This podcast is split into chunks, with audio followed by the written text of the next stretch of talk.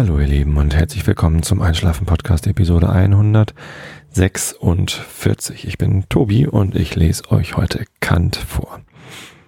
Ja, und vorweg natürlich wie immer die Gedanken des Tages, beziehungsweise ein paar Sachen, die ich noch erwähnen möchte, um euch in den Schlaf zu lullen, damit ihr schön schlafen könnt und morgen wieder ganz entspannt seid.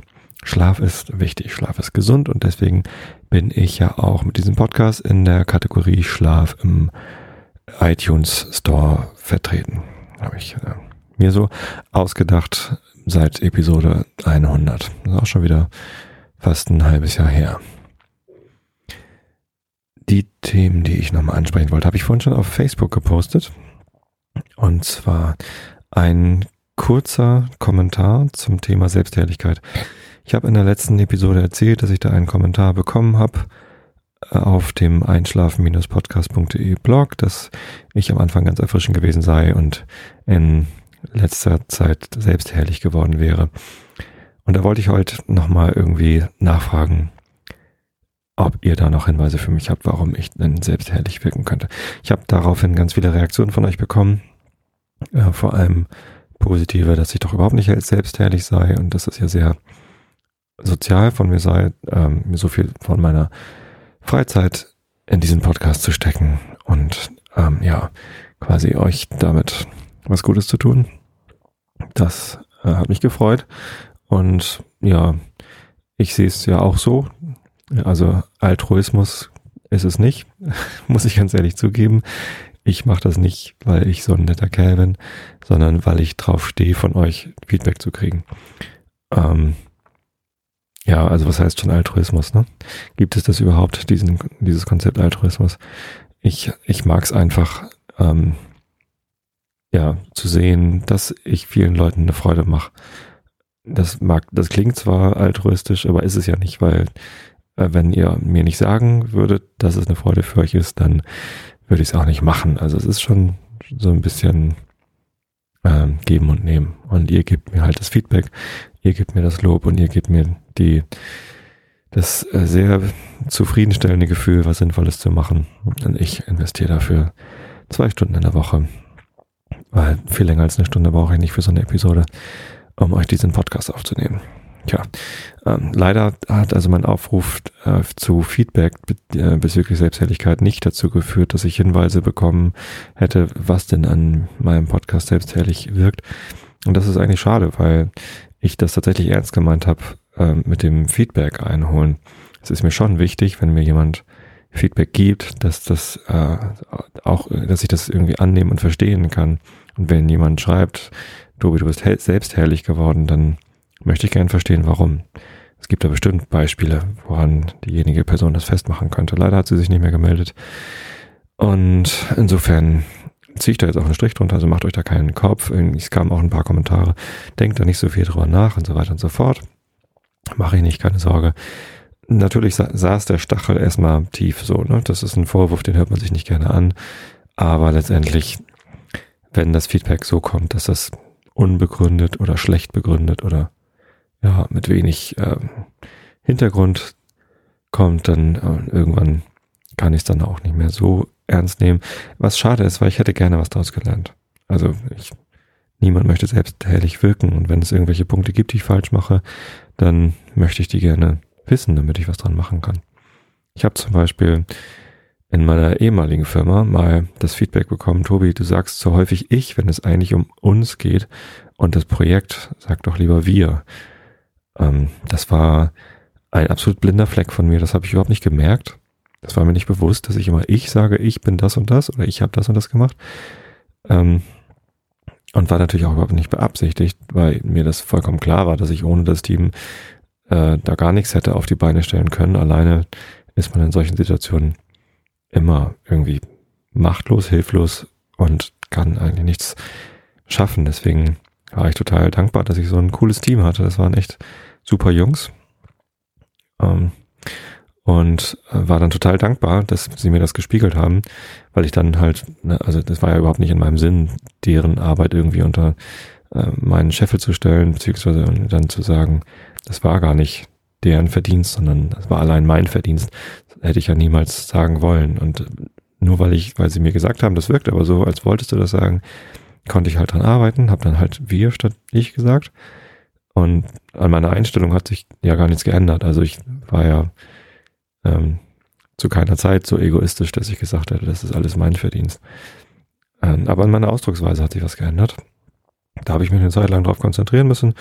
Dann war es irgendwann in Fleisch und Blut übergegangen. Habe ich halt immer wieder gesagt. Und tatsächlich habe ich dann nach einem halben oder dreiviertel Jahr das Feedback bekommen, dass es anders geworden ist und besser geworden ist und äh, auch viel besser wirkt.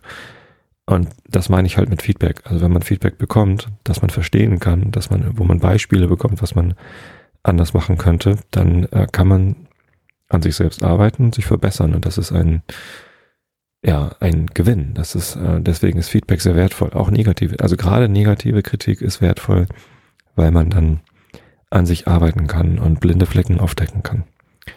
Ja, das äh, haben wir sogar explizit, das haben wir sehr explizit geübt in meiner ehemaligen Firma.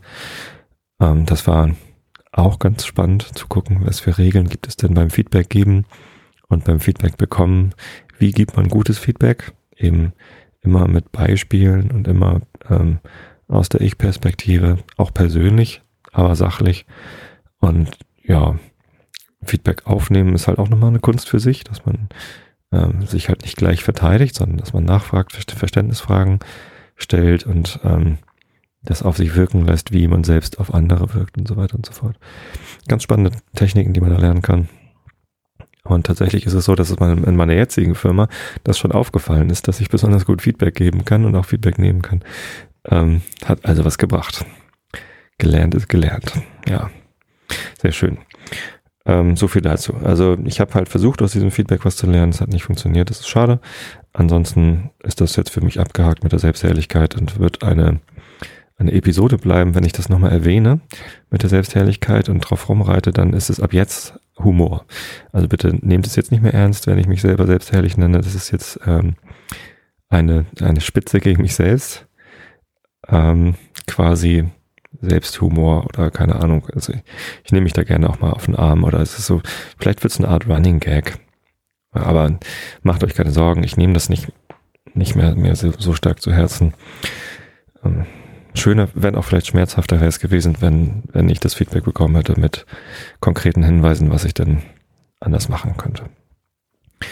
Aber manchmal ist Schmerz auch gut, weil man ohne Schmerz nichts lernt. So ist das.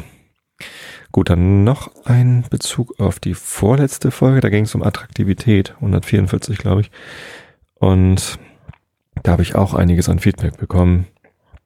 Unter anderem eine E-Mail mit dem Inhalt, äh, dass ich ja wohl total falsch liege, was Attraktivität angeht und dass alle Frauen attraktiv sind, weil es äh, aus der Sicht des, der Schreiberin eben auch viele Frauen gibt, die nicht besonders attraktiv sind und sich trotzdem für attraktiv halten und irgendwie bauchfrei rumlaufen, obwohl sie es nicht sollten und so weiter. Ähm, das ist auch ein Missverständnis. Also ich wollte nicht sagen, dass alle Frauen per se immer attraktiv sind und alle Menschen, alle anderen Menschen attraktiv finden sollten. Das äh, habe ich vielleicht auch falsch ausgedrückt.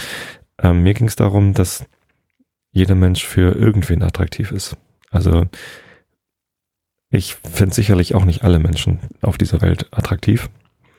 Ähm, ganz bestimmt nicht. Aber ähm, das soll nicht heißen, dass die Menschen, die ich nicht attraktiv finde, nicht vielleicht von anderen Menschen, vielleicht auch von sich selbst attraktiv wahrgenommen werden. Und das ist okay. Das muss man, ähm, das muss man akzeptieren und auch ähm, okay finden. Äh, was das ähm, zur Schau tragen von Bäuchen angeht, die man selber vielleicht nicht attraktiv findet. Wie gesagt, also ich äh, bin da bei mir selber auch so. Also ich trage zum Beispiel meine Beine nicht gern zur Schau. Ich gehe ungern in kurzer Hose in die Firma, weil ich halt äh, blasse, haarige, stachelige äh, Unterschenkel einfach nicht attraktiv finde. Ja, beziehungsweise, selbst wenn ich sie attraktiv finden würde, ich, ich weiß, dass halt andere das nicht toll finden, dann muss man das auch nicht in der Firma machen. Ähm, oder an Orten, wo man halt schlecht ausweichen kann. Ähm, in der Freizeit ist das was ganz anderes. Wenn man, wenn ich ins Schwimmbad gehe, dann müssen die Leute halt damit leben, dass ich da in Badehose rumlaufe. Oder am, am Badesee oder keine Ahnung, wenn ich joggen gehe oder so, dann ist das was anderes als in der Firma. Und da muss man dann vielleicht weniger Rücksicht auf sowas nehmen. Letztendlich, ähm, ja, was ich sagen wollte, ist, ja, es ist immer nicht so, dass man, dass man alle Menschen attraktiv finden muss, aber ähm, ich finde, es ist eine, eine Einstellungssache zu sagen, okay, irgendwer wird auch diese Menschen attraktiv finden und das ist gut so. so weil jeder Mensch äh, sehnt sich ja auch nach Zuneigung und Liebe. Die meisten Menschen tun das, glaube ich. Und ich wünsche einfach auch allen Menschen, dass sie das bekommen. Und ich finde auch, und da, das betrifft, glaube ich, äh, fast alle Menschen, äh, jeder hat das verdient, Liebe zu bekommen oder sollte Liebe bekommen, Zuneigung bekommen. Und da hängt halt auch Äußeres häufig mit dran, meistens mit dran. Hatte zufällig gerade vorhin mit meiner älteren Tochter äh, das Gespräch, dass halt Vertrauen irgendwie das Wichtigste sei. Da hatte sie mich irgendwie beschummelt und ich habe ihr gesagt, wenn du mich anlügst, dann äh, geht Vertrauen kaputt und Vertrauen ist aber ganz, ganz wichtig. Ähm, und dann kamen wir irgendwie auch auf Beziehung zu sprechen und habe halt gesagt, dass ich meiner Frau komplett vertraue und dass mir das auch am wichtigsten ist in der Beziehung. Dann sagte sie, ich würde doch aber niemals äh, eine, eine hässliche Frau heiraten, nur weil sie, ähm, nur weil ich ihr vertrauen kann. Ja, äh, weiß ich nicht. Zum Glück ist meine Frau äh, sehr attraktiv, äh, in meinen Augen zumindest.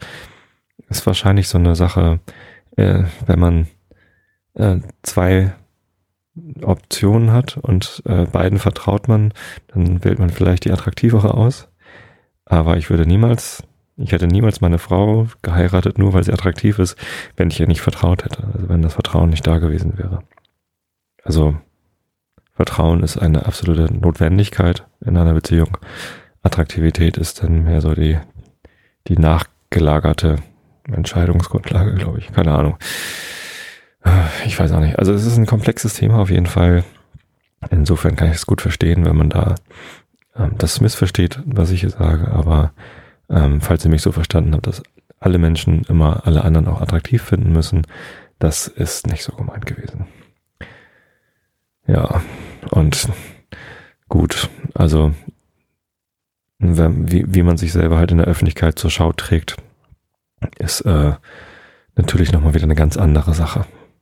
So, da geht es viel auch um Respekt vor der Öffentlichkeit und um, um Respekt davor, dass, also ich, ich weiß halt, dass äh, viele, viele andere Menschen mich halt vielleicht auch nicht attraktiv finden und meine blassen, stacheligen Unterschenkel. Deswegen, äh, aus Rücksicht darauf, ähm, gehe ich halt nur mit langer Hose zur Firma. Als Beispiel. Ja. Nun, wie dem auch sei, also so viel nochmal zum Thema Attraktivität. Dann habe ich jetzt noch ein etwas schwierigeres Thema. Ich hoffe, ihr seid alle schon eingeschlafen.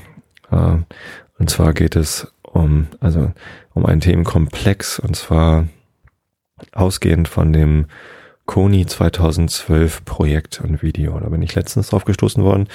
Ähm, zwei von euch Hörern haben das auch auf meiner Facebook-Seite äh, gepostet oder mir als Nachricht geschickt. Ähm, das ist ein Video, das wurde produziert von einer Organisation, die nennt sich Invisible Children und handelt davon, das ist so eine, eine halbe Stunde lang das Video, ähm, handelt davon, dass halt Filmemacher in, äh, aus den USA nach Afrika geflogen sind, nach Uganda, um nach Geschichten zu suchen und äh, die dann dort halt die Zustände festgestellt haben. In dem Video klingt es so, als wären sie überrascht gewesen.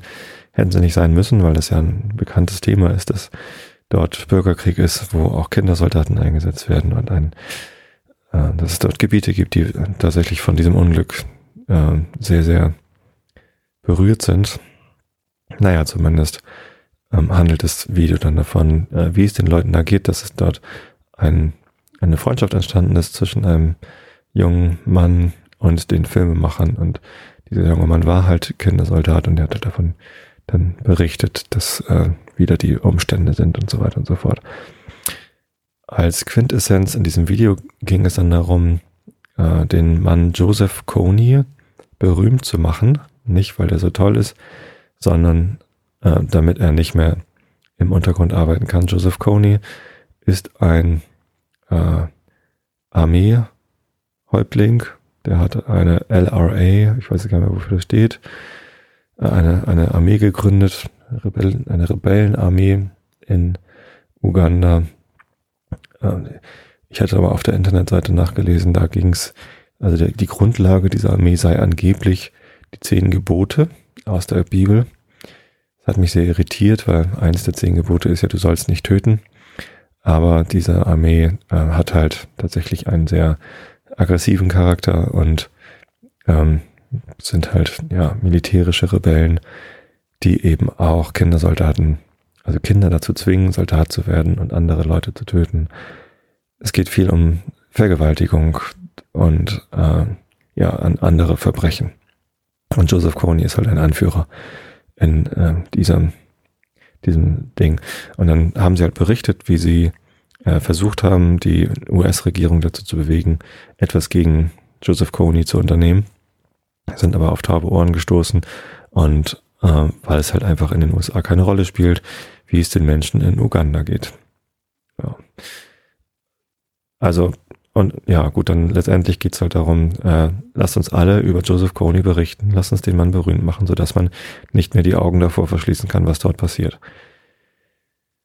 Ja, ähm, und eine, das ist eine, eine sehr erfolgreiche Kampagne. Das Video wurde halt irgendwie mehrere Millionen Mal angesehen und geteilt und diese sozialen Netzwerke sind voll davon. Es gibt aber auch schon Berichterstattung darüber, äh, also über Kritik an dieser Organisation.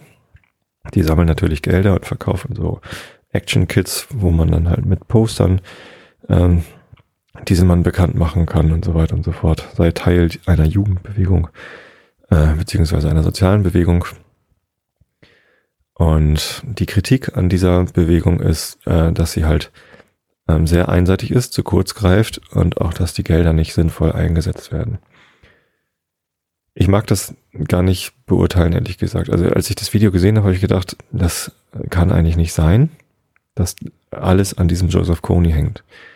Die Bewegung sagt auch nicht, das hängt alles an Joseph Kony, aber es sei wichtig, einen Anfang zu machen und ein Exempel zu statuieren, dass man damit nicht durchkommt.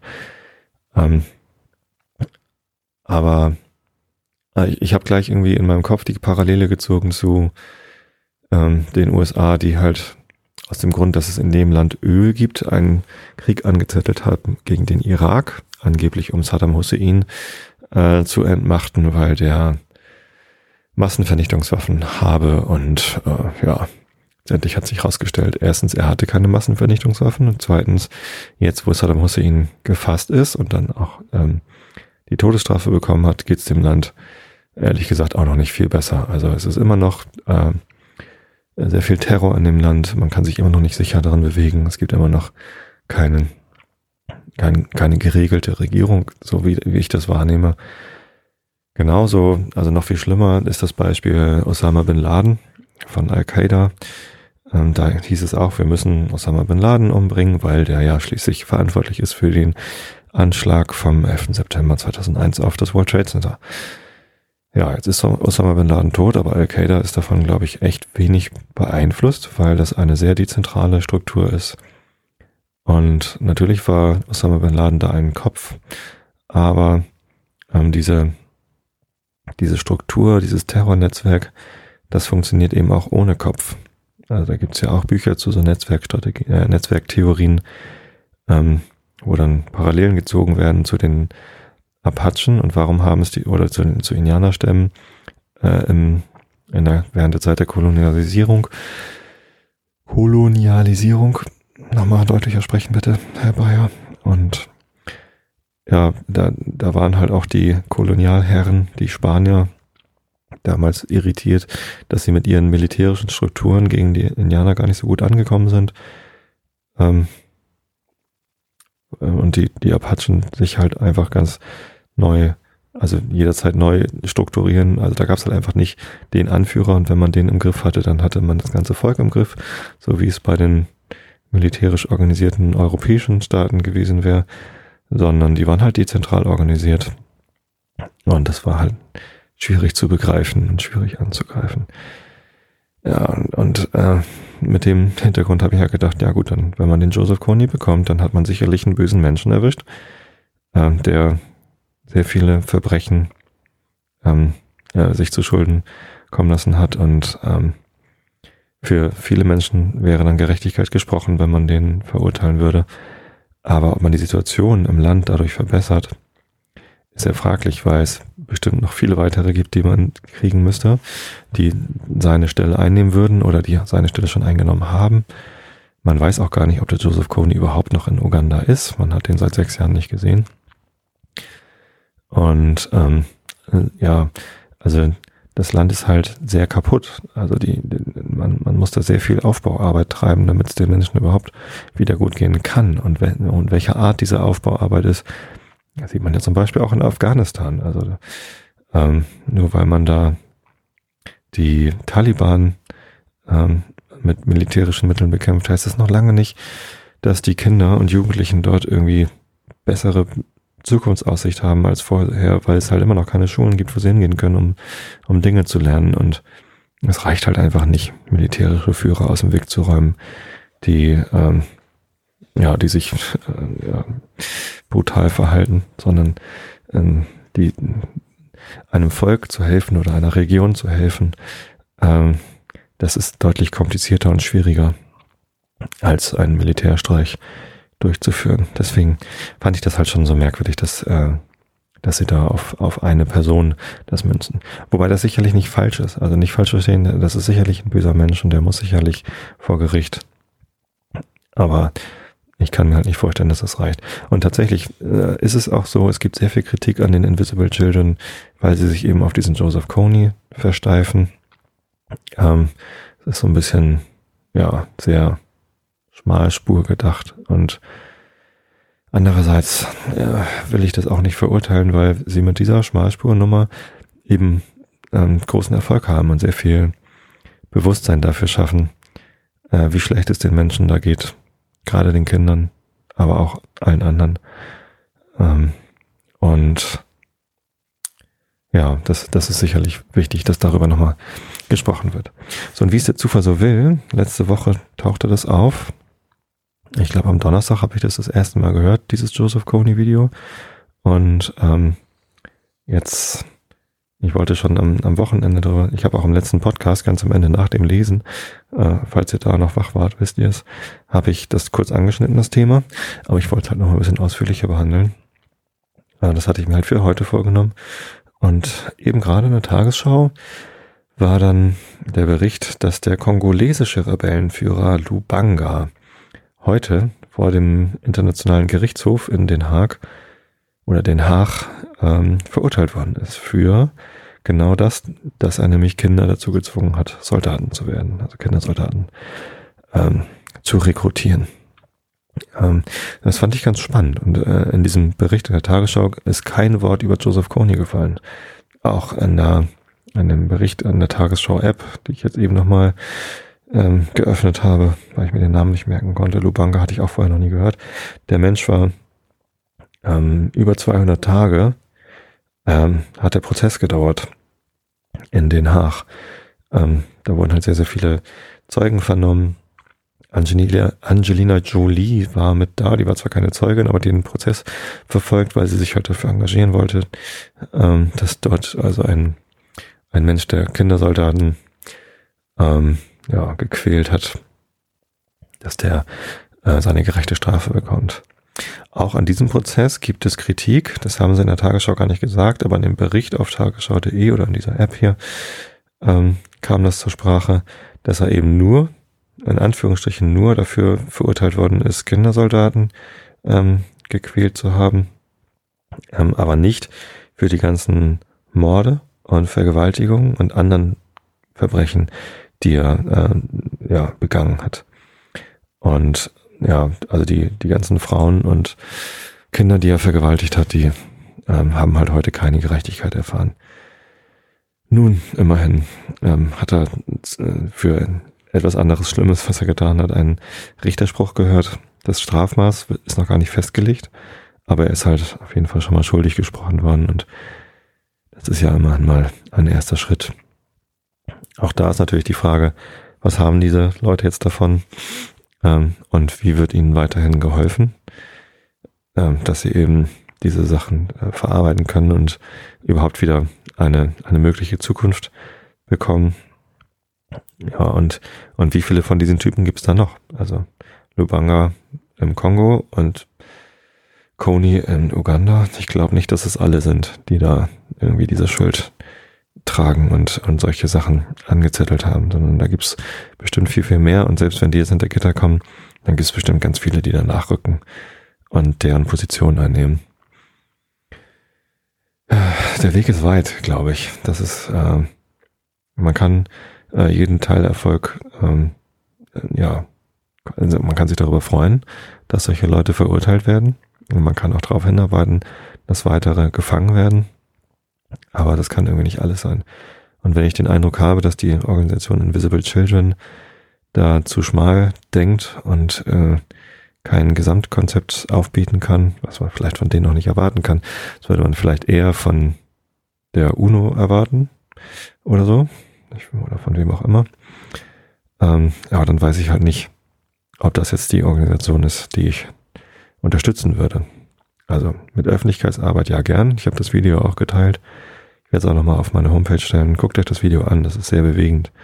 Natürlich auch sehr oft ja, auf Emotionen ausgerichtet. Also es geht da nicht um Informationen, sondern es geht um Emotionen in diesem Video. Was auch ähm, wichtig ist, weil man damit eben mehr Leute erreicht, aber natürlich auch zu Kritik führen kann, weil es eben an Informationen ein bisschen mangelt. Ähm, genau, aber finanziell würde ich diese Organisation, glaube ich, nicht unterstützen. Was nicht heißt, dass ich nicht finanziell ähm, Entwicklungsprojekte oder ja solche Projekte unterstützen würde.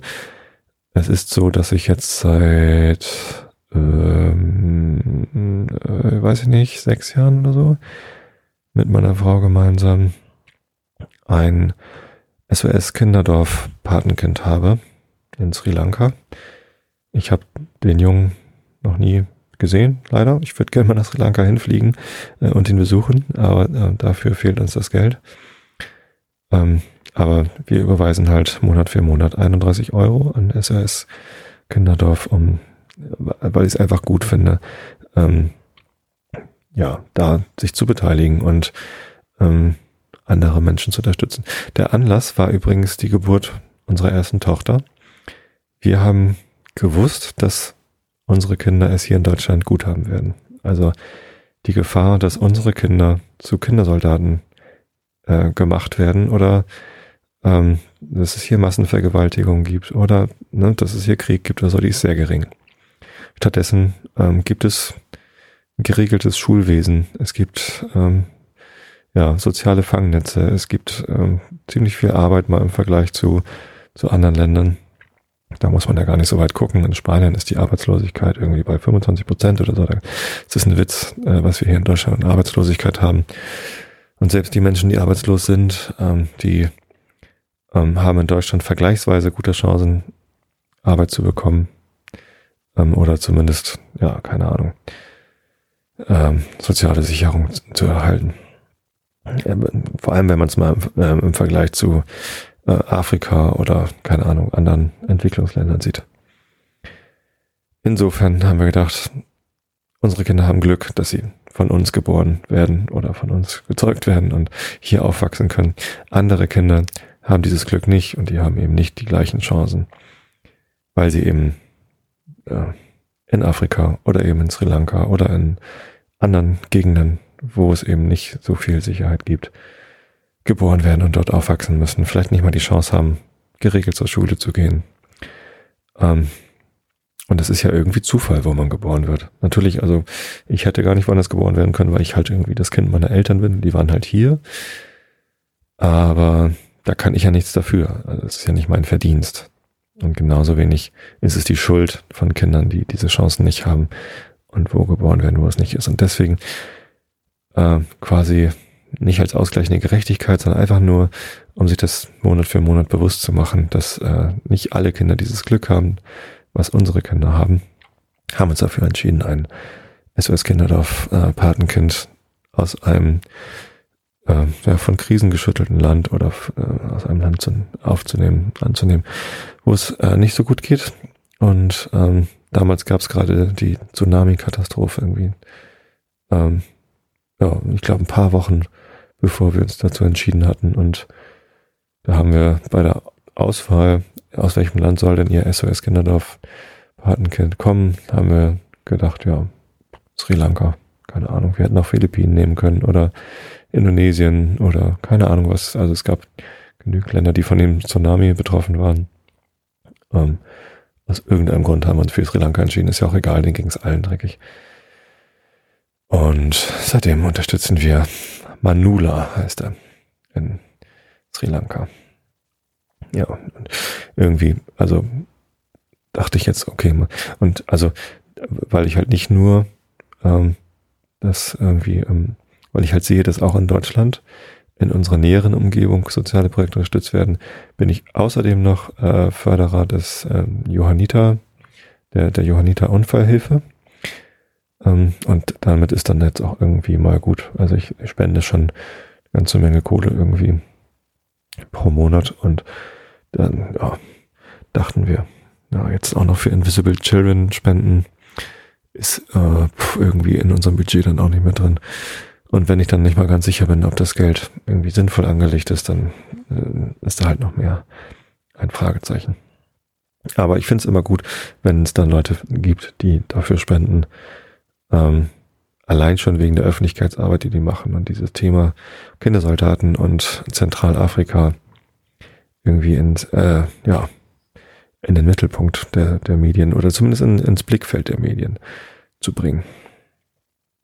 Ja, aber die Schwierigkeit ist halt tatsächlich, wie äh, bekommt man Informationen dazu? Also wie informiert man sich über so ein Thema? Wo sollte man sich engagieren? Was muss man von so einer Aktion halten? Man kann natürlich googeln und versuchen, ja, die Medien da zu studieren. Aber ja, gerade bei Social Media ist halt immer die Frage, da, da gibt's halt Lawinen mit, mit diesen Hoaxes, also gefälschten Informationen, die halt gezielt gestreut werden. Und ähm, ja, je mehr Leute darüber berichten, dass äh, umso wahrer wird die Geschichte. Ist natürlich nicht unbedingt der Fall.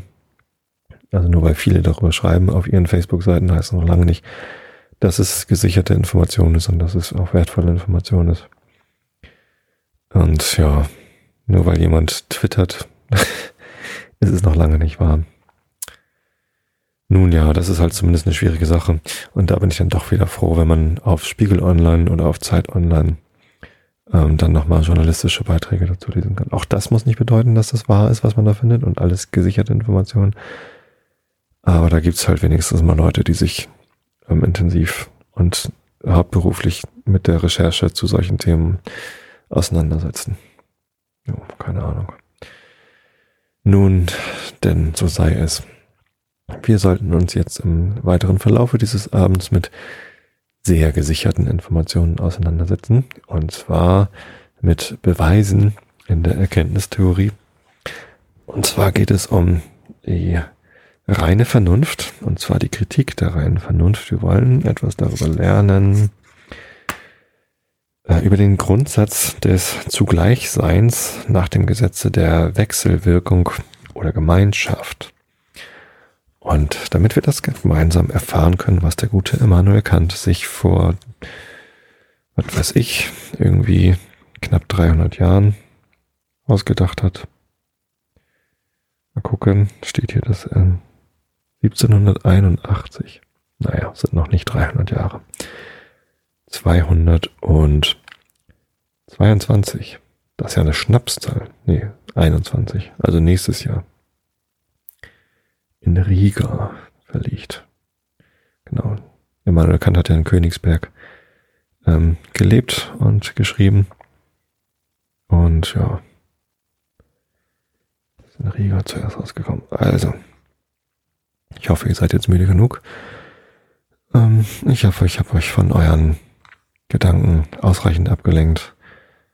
Und oh, jetzt könnt ihr mal schön die Augen zumachen und zuhören. alle Substanzen, sofern sie im Raum als zugleich wahrgenommen werden können, sind in durchgängiger Wechselwirkung. Beweis. Zugleich sind Dinge, wenn in der empirischen Anschauung die Wahrnehmung des einen auf die Wahrnehmung des anderen wechselseitig folgen kann, welches in der Zeitfolge der Erscheinung, wie beim zweiten Grundsatze gezeigt worden, nicht geschehen kann. So kann ich meine Wahrnehmung zuerst am Monde und nachher an der Erde oder auch umgekehrt zuerst an der Erde und dann am Monde anstellen und darum, weil die Wahrnehmungen dieser Gegenstände einander wechselseitig folgen können, sage ich, sie existieren zugleich. Nun ist das Zugleichsein die Existenz des Mannigfaltigen in derselben Zeit. Man kann aber die Zeit selbst nicht wahrnehmen, um daraus das Dinge in derselben Zeit gesetzt sein abzunehmen, dass die Wahrnehmungen derselben einander wechselseitig folgen können.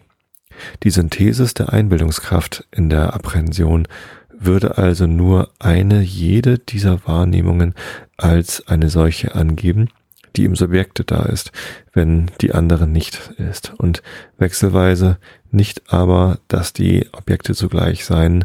Das heißt, dass wenn das eine ist, das andere auch in derselben Zeit sei und dass dieses notwendig sei, damit die Wahrnehmungen wechselseitig aufeinander folgen können.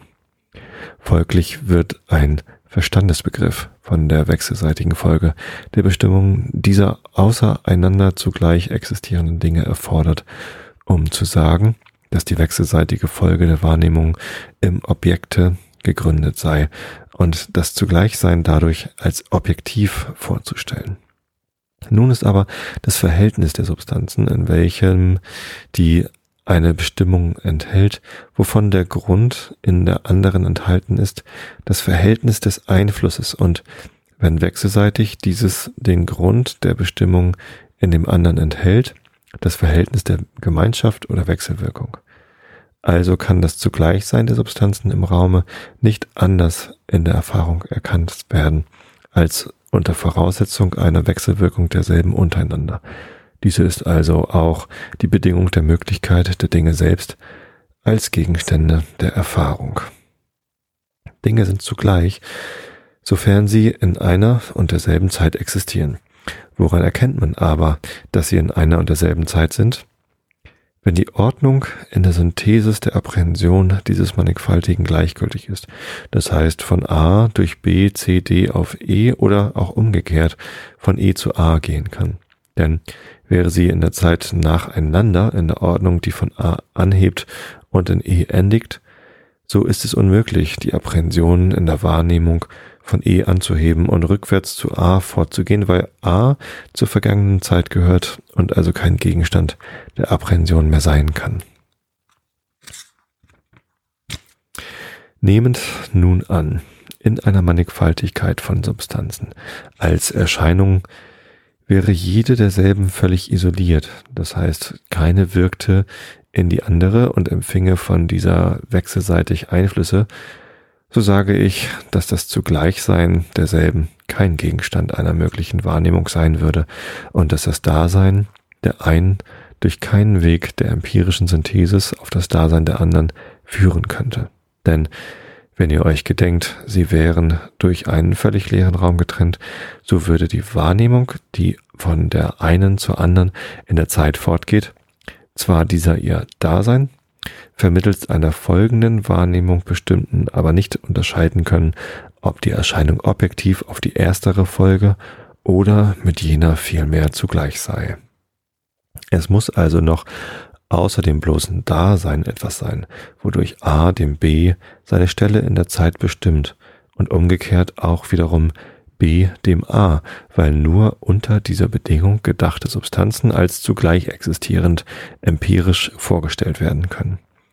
Nun bestimmt nur dasjenige dem anderen seine Stelle in der Zeit, was die Ursache von ihm oder seinen Bestimmung ist.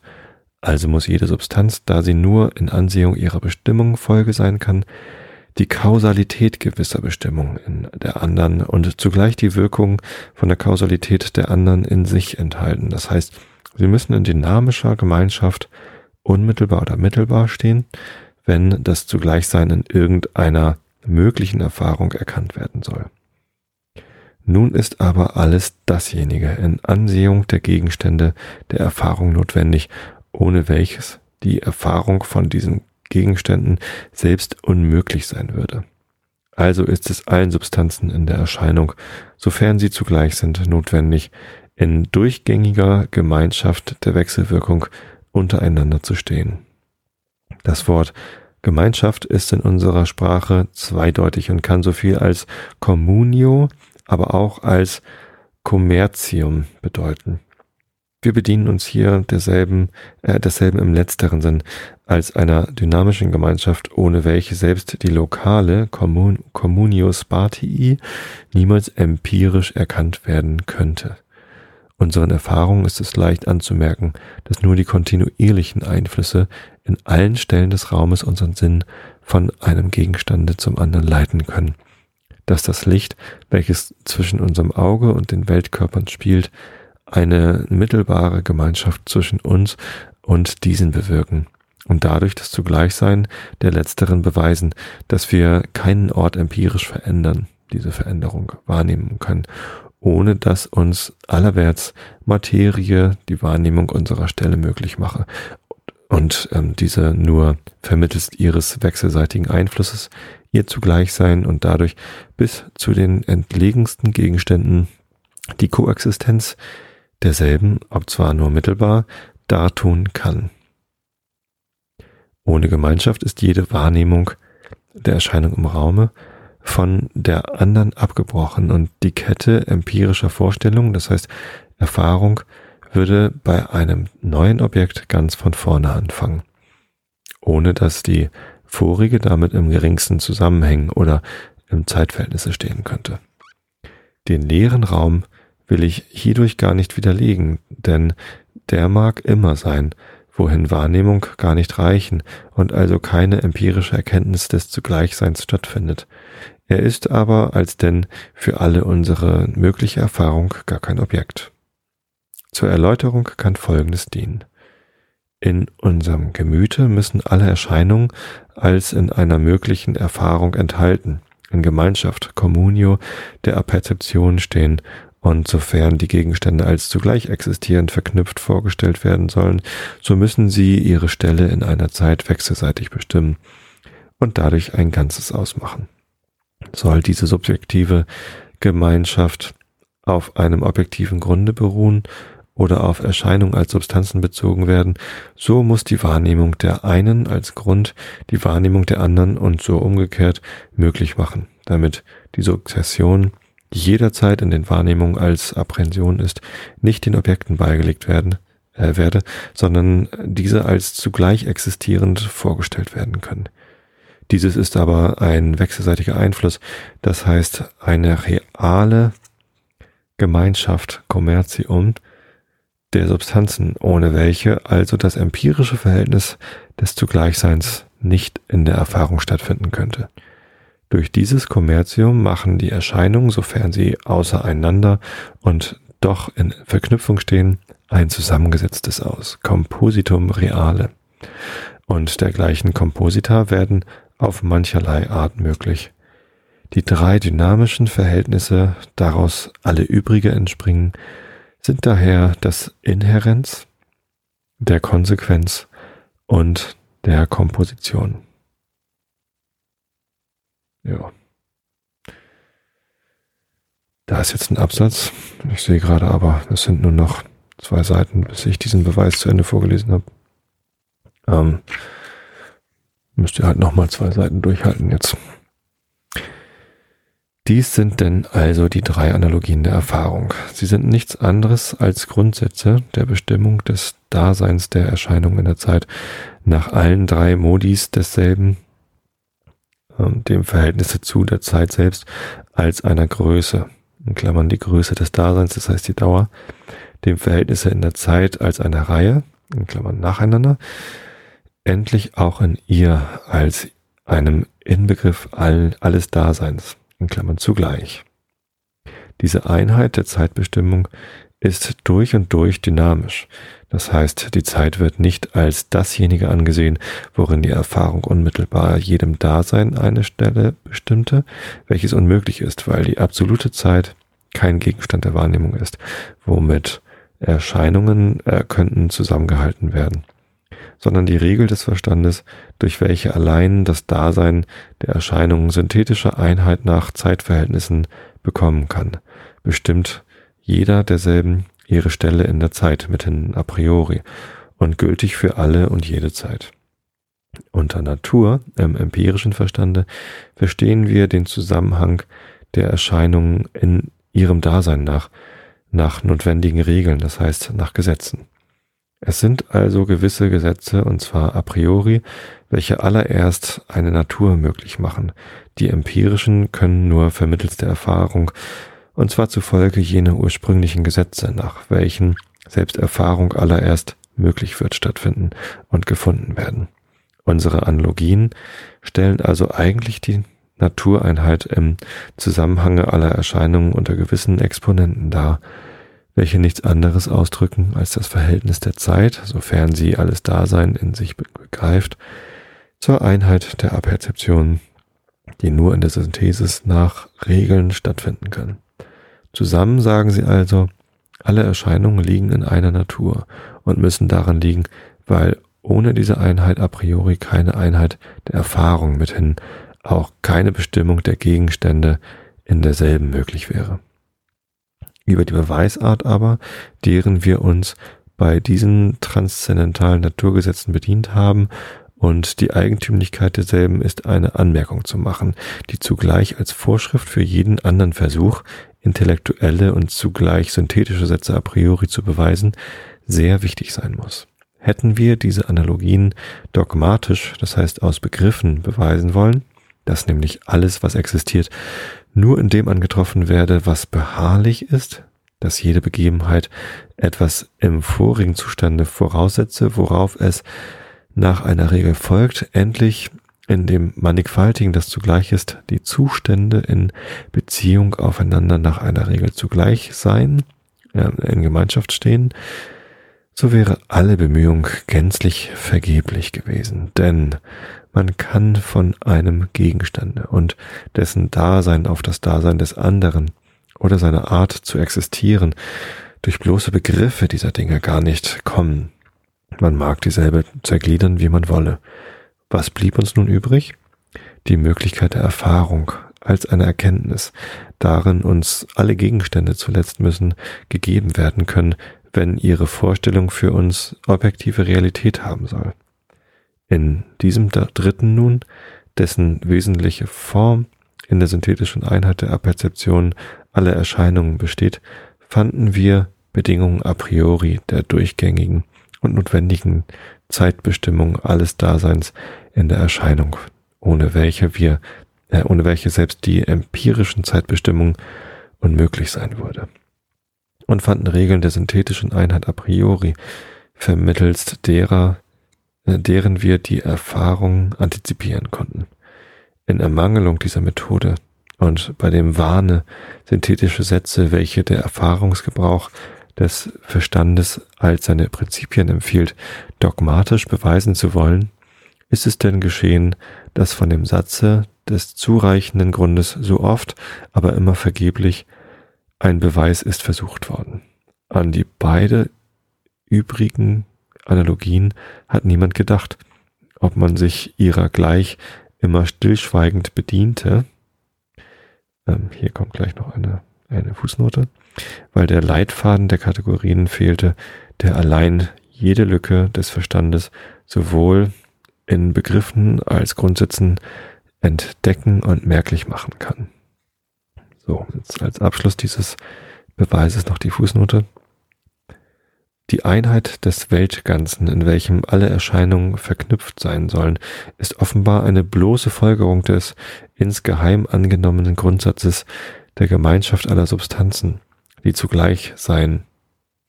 Denn als wären sie isoliert, äh, nee, denn wären sie isoliert, so würden sie nicht als Teile ein Ganzes ausmachen.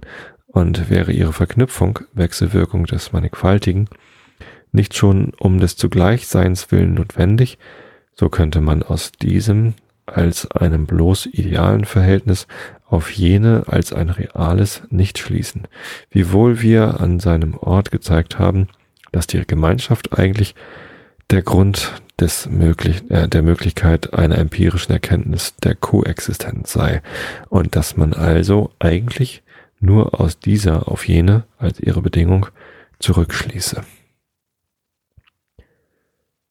So. Ja. So viel zum Zugleichsein äh, von Immanuel Kant. Ich hoffe, ähm, euch hat diese Episode wieder ähm, so gut gefallen, dass ihr dabei eingeschlafen seid. Ähm, oder dass ihr zumindest irgendwie auf andere Gedanken gekommen seid und jetzt gleich schön einschlafen könnt. Ich wünsche euch eine schöne Restwoche und ja, alles Gute bis zum nächsten Mal. Entspannt euch und schlaft gut.